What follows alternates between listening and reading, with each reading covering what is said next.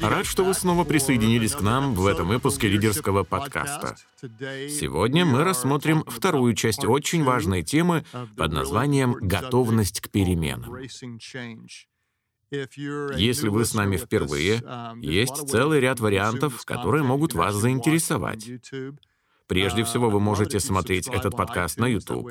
Кроме этого, я советую подписаться на нас на iTunes, чтобы получать новые выпуски сразу после их выхода в каждый первый четверг месяца. Также мы будем благодарны, если вы оставите на iTunes свой отзыв. Если вам нужны заметки с главными мыслями выпуска, их можно скачать на сайте leaderство.life.church. Там есть все конспекты. Я всегда рад вашим письмам. Если у вас есть мысли, комментарии, идеи, предложения или вопросы, присылайте их на email email лидерство собака life.church. Сегодня, как и в предыдущих выпусках, я отвечу на несколько ваших вопросов. Далее мы продолжим изучать тему «Готовность к переменам», а в завершение подведем итоги, и я оставлю вам несколько практических заданий. В следующем месяце я с радостью поделюсь с вами первой частью учения, отвечающего на вопрос, который мне чаще всего задают. Люди снова и снова спрашивают, как я могу повлиять на вышестоящего руководителя? Как могу быть лидером, не являясь первым лицом? У меня много идей, но их никто не слушает. Как я могу что-то изменить, если не имею на это полномочий? Поэтому в следующем месяце мы поговорим о лидерстве, направленном вверх, о том, как влиять на тех, кто стоит над нами. А теперь давайте перейдем к вопросам. Джордан спрашивает, «Я читал в книгах о лидерстве о том, как важно фокусировать время и энергию всего на нескольких, но по-настоящему важных вещах. Как вы поступаете, когда возникает необходимость заняться сразу многими делами?» Um, Спасибо, Джордан. Хороший вопрос. Каждому из нас приходится разрываться между разными задачами. В ответ я предлагаю переключиться с мыслей об управлении временем на управление своими силами.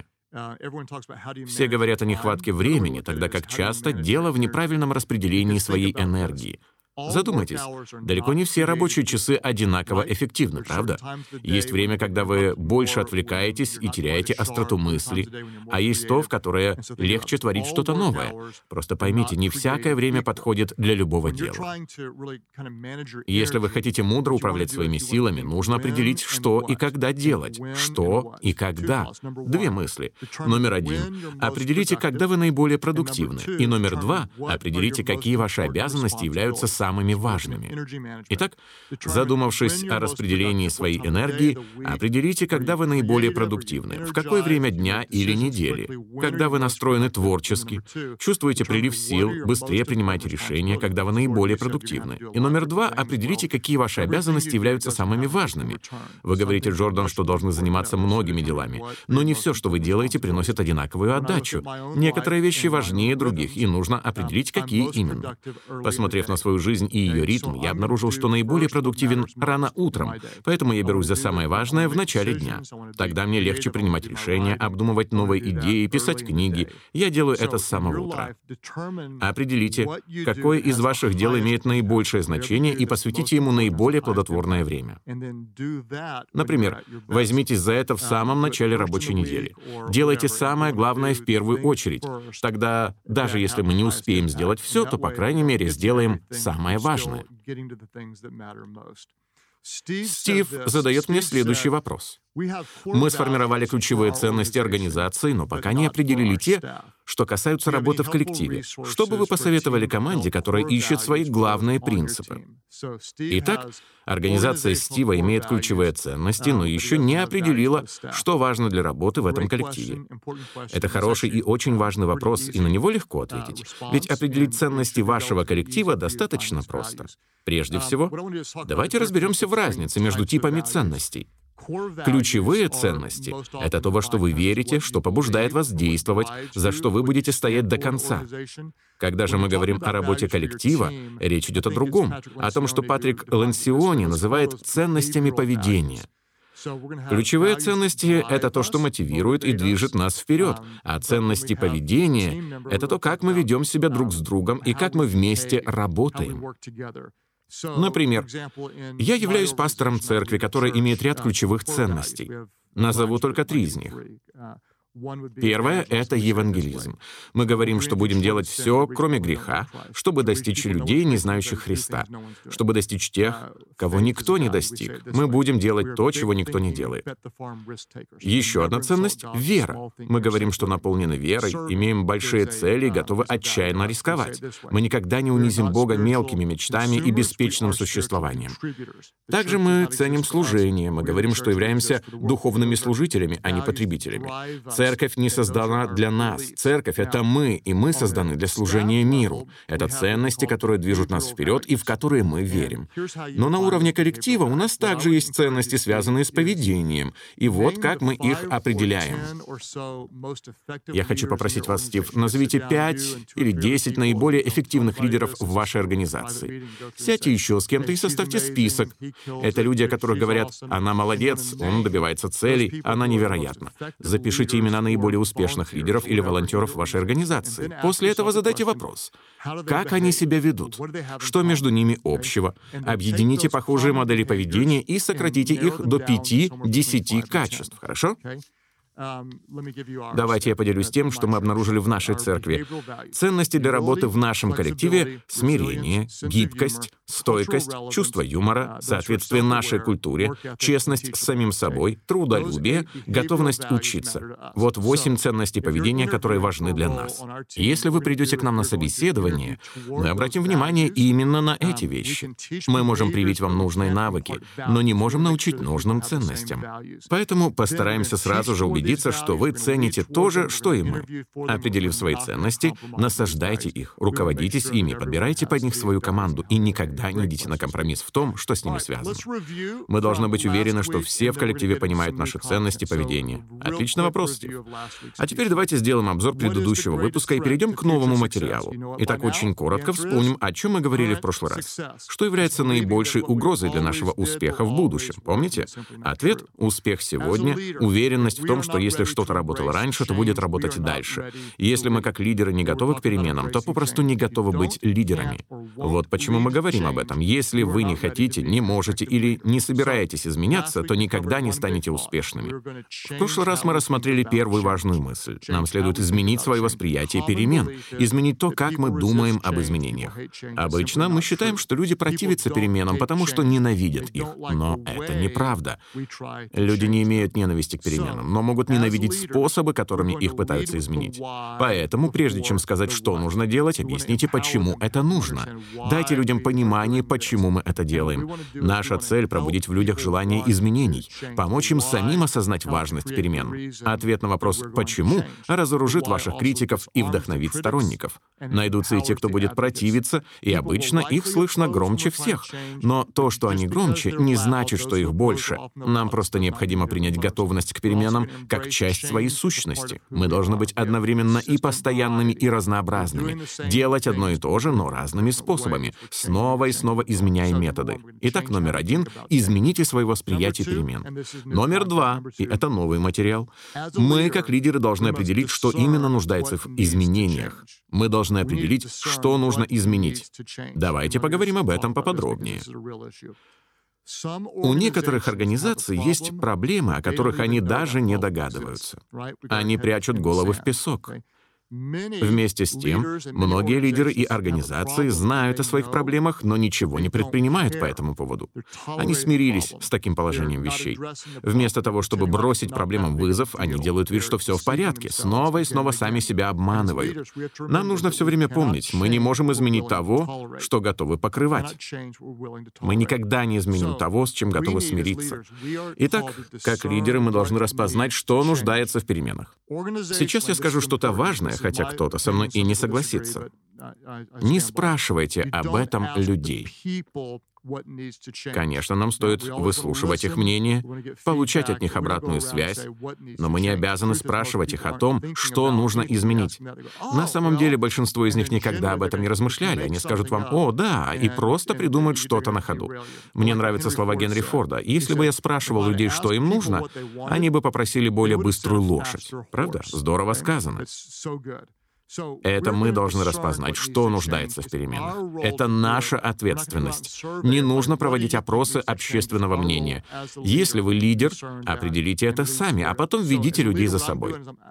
Как лидер я делаю для этого две вещи. Во-первых, наблюдаю за тем, что происходит и чего не происходит.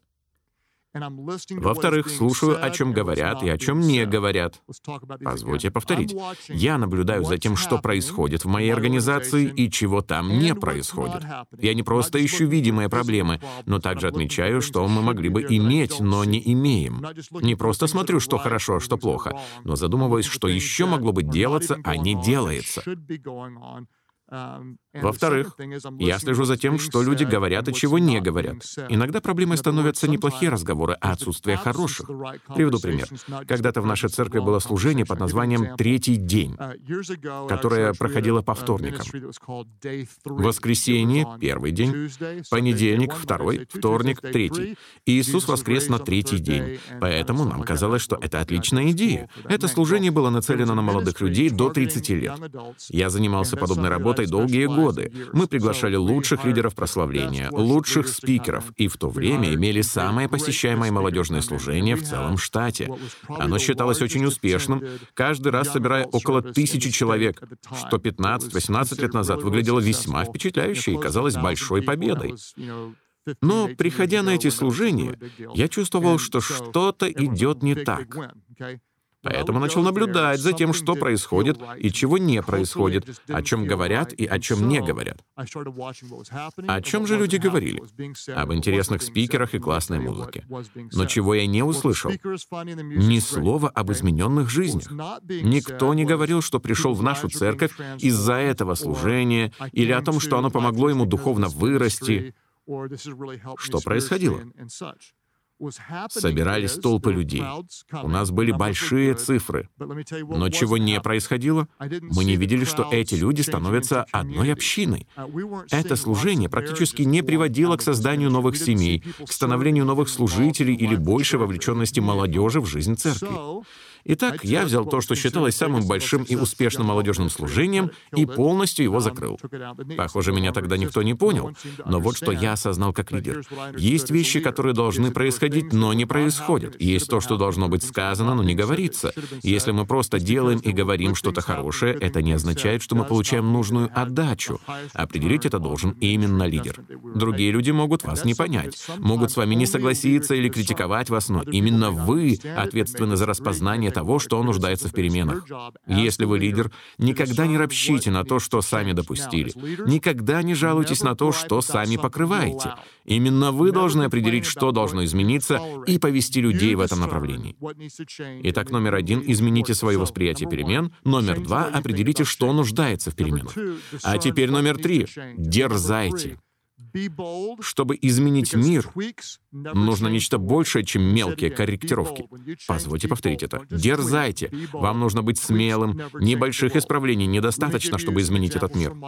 Позвольте привести несколько примеров из моей жизни. При этом я хочу снова извиниться. Я пастор, а не бизнес-лидер. Но вы можете применить эти принципы в любой сфере. Итак, для меня и моей церкви добавить еще одно богослужение, например, в субботу вечером, это незначительная корректировка. А вот перейти на проповедь по видео, когда этого никто раньше не делал, было по-настоящему смелым. Открыть еще одно здание — это мелкое исправление. Например, если это новое помещение для воскресной школы, но стать одной церковью, которая собирается во многих местах — это смело. Новый перевод Библии — это определенное усовершенствование. Создание библейского приложения с множеством переводов — это действительно смело. Снижение стоимости церковных ресурсов на 20% — это корректировка. Бесплатная раздача — это смело. Запись проповедей на кассеты или диски, также онлайн-трансляция — это шаг вперед. Но создание онлайн-сообщества, которое включает людей из самых разных стран мира — это смело. Недавно мы открыли новую церковь так, как никогда этого не делали. Мы купили участок земли и начали строить здание, еще не зная, кто будет пастором и кто там будет собираться. Это смело. Это наш новый уровень риска. Я хочу ободрить вас. В какой бы сфере вы ни были лидером, дерзайте. Мелкие корректировки никогда не изменят этот мир. Как же нам этого достичь? Чтобы обрести смелость, Нужно изменить вопросы, которые мы себе задаем. Изменить вопросы, которые мы себе задаем. Это можно применить как стартуя бизнес-проект или открывая новую компанию, так и устраиваясь на работу или начиная семейную жизнь. Я снова приведу вам несколько собственных примеров, а вы сможете адаптировать их к вашей ситуации. А вот что сейчас происходит в моем мире, как пастора церкви. Посещение церкви по выходным больше не означает вовлеченности в ее жизнь. Раньше, если ты пришел в воскресенье, значит, ты наш всю оставшуюся неделю. Сейчас это не так. Мы живем в совершенно ином мире, все изменилось. Теперь не посещение церкви делает тебя посвященным христианином, а наоборот. Посвящение ведет тебя в церковь в воскресенье, чтобы служить и быть в контакте с другими верующими. Сегодня, чтобы человек ходил в церковь, ему необходима понятная причина — Поэтому я спрашиваю себя, как можно задействовать людей еще больше? Это очень важный вопрос. Не как мне привлечь их в воскресенье, а как мне вовлечь их в жизнь церкви. Тогда посещение богослужения станет просто побочным продуктом. Вот еще один пример из моего мира. Подрастающее поколение сейчас редко воспринимает что-то громоздкое, хорошо отлаженное и внешне безупречное. Однако снаружи наша церковь выглядит именно так, большой и организованной. Поэтому я спрашиваю себя, как нам мыслить масштабно, но не потерять ощущение близости, мыслить по-крупному, но оставаться дружной семьей.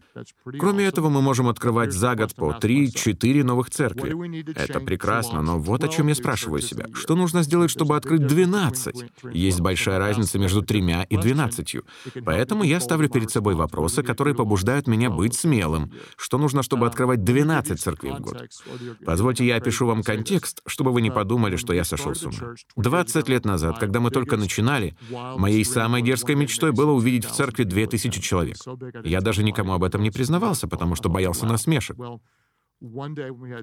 Однажды, когда мы достигли двух тысяч, я подумал, вот, 20 тысяч — это что-то нереальное. Это никогда не случится. Но в один день церковь выросла до 20 тысяч человек. Тогда я сказал, 40 тысяч — это точно слишком много. Но сегодня мы влияем на гораздо большее количество людей. Посещаемость церкви давно выше 40 тысяч. Сейчас мы уже несколько раз превышали цифру в 100 тысяч, и я задаю себе вопрос. Это кажется невозможным, но как мы можем вырасти до 1 миллиона? Как наша церковь может повлиять на 1 миллион человек? Звучит невероятно. Но также когда-то звучали и 20 тысяч. Если я изменю вопросы, которые задаю, изменится и то, как я мыслю.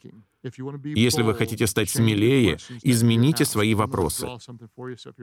Я хочу вам кое-что нарисовать. Если вы нас слушаете, а не смотрите, прошу прощения. Любая организация вначале стремится к развитию. То, что я сейчас рисую, это кривая роста. Но на каком-то этапе организация достигает пика, и после этого начинается постепенный спад. Что же с этим делать? Находясь на пике, нам нужно что-то изменить, поменять то, что мы делали до этого. После таких перемен начнется временное ухудшение, на пути возникнет долина, но не смущайтесь, после этого вы снова пойдете вверх по новой траектории. Если в нашем лидерстве все работает так, как работало всегда, это рано или поздно приведет нас к спаду. Большинство людей даже не осознают этого, пока не оказываются внизу. Но нам нужно остановиться еще на вершине и сказать, «Эй, самое время что-то изменить. Нас не устраивают мелкие корректировки. Мы хотим совершить что-то смелое. И если мы дерзнем пойти на серьезные перемены, то выйдем на новую траекторию, достигнем большего количества людей, поднимем бизнес на новый уровень и так далее. Что для этого нужно? Признать, что мир изменяют только смелые идеи. По мере того, как растет ваша организация, также нужно понять, что не все смелые решения будут рождаться наверху. Это очень важно. Не все идеи должны приходить сверху вниз. Нам нужно передать эти полномочия как можно ниже по структуре. Сила организации в том, кто имеет право самостоятельно принять положительное решение. Я повторю это снова. Сила организации измеряется тем, сколько людей имеет право сказать «да» чему-то новому. Если я единственный, кто может сказать «да, мы будем это делать», организация не продвинется слишком далеко, потому что я буду нужен для принятия каждого решения. То же самое произойдет, если только я имею право подавать свои идеи. Даже если это сможет делать вся моя команда, мы все равно будем очень ограниченными в своих действиях. Мы сейчас говорим не о праве говорить «нет». Нет, нет, нет, это легко. Сказать «да» сложнее. Это чего-то стоит, мы чем-то рискуем, мы хотим что-то изменить. Опустите полномочия говорить «да» как можно ниже в вашу структуру, и вы получите более сильных лидеров, способных принимать трудные решения. Сила вашей организации прямо пропорциональна тому, сколько людей имеют право сказать «да» чему-то новому. Не все идеи должны быть удачными, пусть их будет много. Если у вас 100 идей, может сработать только одна, но чтобы ее найти, нужны и остальные 99. Что же происходит, когда мы находим такую идею? Мы не уверены, что она сработает, не знаем, даст ли она результат. Но послушайте, когда вы будете на 100% уверены, будет уже слишком поздно. Вам понадобится вера и готовность идти на риск. Думаю, вам и раньше приходилось выходить из зоны комфорта, поэтому не останавливайтесь. В моем мире мы говорим так, чтобы достичь тех, кого никто не достиг, мы будем делать то, чего никто не делает. Мы наполнены верой, имеем большие цели и готовы отчаянно рисковать. Поэтому мы идем навстречу изменениям. Мы не останемся в старом тогда, когда Бог призывает нас к созданию нового. Я повторю это. Мы не будем защищать старое, если Бог призвал нас создавать новое. Мы готовы к переменам. А теперь краткий обзор. Номер один. Измените свое восприятие перемен. Номер два. Определите, что нуждается в переменах. Некоторые организации даже не догадываются о своих проблемах. Другие знают об этом, но ничего не предпринимают, смирившись с таким положением вещей. Но мы не можем изменить того, что готовы оправдывать. Как лидеры мы не спрашиваем людей, что, по их мнению, нуждается в переменах. Вместо этого мы наблюдаем за тем, что происходит и чего не происходит. Прислушиваемся к тому, что говорят и чего не говорят. Далее мы определяем, что нужно изменить, и меняем это прежде, чем возникнет острая необходимость. Номер три. Дерзайте. Чтобы изменить мир, нужно нечто большее, чем мелкие корректировки. Смелые идеи не обязательно рождаются наверху, поэтому опустите право говорить «да» чему-то новому вглубь вашей структуры. Мы не можем быть уверены, что новая идея сработает, но, дожидаясь стопроцентной гарантии, точно опоздаем опоздаем. Теперь несколько вопросов, которые вам стоит задать себе. Подумайте, что изменяется вокруг вас. Чему вы можете из этого научиться? Мы ранее говорили о том, как изменилось отношение к воскресным богослужениям, о предпочтениях молодежи. Я понял это, задавшись вопросом, что изменяется вокруг нас и чему нам стоит из этого научиться. Второй вопрос, и он очень важен. Не упустите его. Если кто-то займет ваше место, что он изменит в первую очередь? Об этом стоит записать целый подкаст. Если кто-то займет ваше место, что он изменит в первую очередь? Это поможет посмотреть на ситуацию объективно. Ведь другой человек, в отличие от нас, не будет эмоционально вовлечен во многие вещи. Это очень полезный вопрос. Ну и третье, что вы продолжаете оправдывать, хотя это нужно изменить? Самое время закачать рукава, ведь именно это и делают великие лидеры. Итак, спасибо, спасибо и еще раз спасибо всем, кто делится этим материалом в социальных сетях. Это очень ценно для нас. Также спасибо за отзывы на iTunes. В следующем месяце мы поговорим о лидерстве, направленном вверх. Что же важно для каждого лидера? Быть собой. Будьте тем, кем создал вас Бог. Будьте искренним, будьте собой, потому что люди скорее пойдут за тем, кто будет настоящим, чем за тем, кто всегда прав.